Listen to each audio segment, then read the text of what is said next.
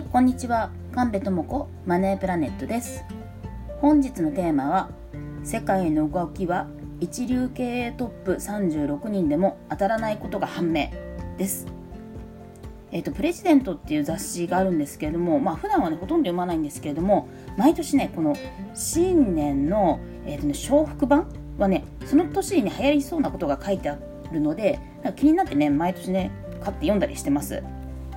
でその中で世界はどう動くかどんなチャンスが生まれるかというページがあるんですけどね。ここで一流経営トップ36人が今年の株価の予想を立ててます。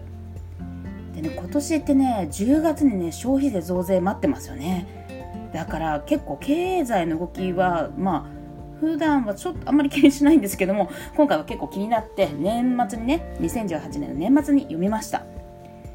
で株価って今後の我々のね生活がねどうなっていくのか先にね分かる指針の一つであるので結構重要だなっていうのは分かってたんですけれども、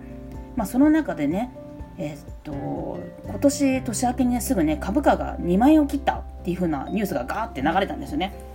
でああ2万円切ったのかと思ってちょっとプレジデントが気になったのでその中でね株価予想を立ててるのがあったのでそれ見たらこれがね当たってないんですよね。もうみんなね2万円は切らないと。株価が2万円を切らないっていう風にね書いてあったのでおお当たってないじゃんと思ったんですが唯一2万円を切ると予想したのはなんとたったの1人でした。でもねそのね1人もねこの消費税増税の10月でこう経済の動きが鈍ると予想したんですけれどもまあ経済トップね経済界のトップね36人でもね外すもんだなっていうのをね改めてその雑誌から知ってしまったという次第です。で今までのねなんか当たり前でやっぱ通じない世の中になってきてるなってその、ね、経済界のトップがね外したりするのも見ると当たり前が通じない世の中になってきてるなっていうふうに感じる場面が増えてます。で過去のねデータとかにね頼って出したものはまあ結構なね人でも外す外しますしだったら直感頼ればねそのデータって読むのってすごい苦労するんです。よやっぱ時間かかるし。その読む時間っていうのを作らなくても良いですしその直感に頼ることで楽にサクサクと結構変化が起きます。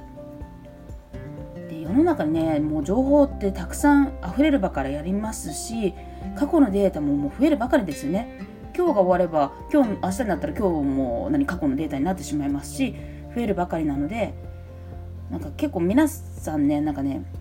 平均年収はとかってすごい周りの方のお金とか過去を気にする人が多いんですけどもそのね周りをね気にするばかりではね前に全然進めません。どちらかといったら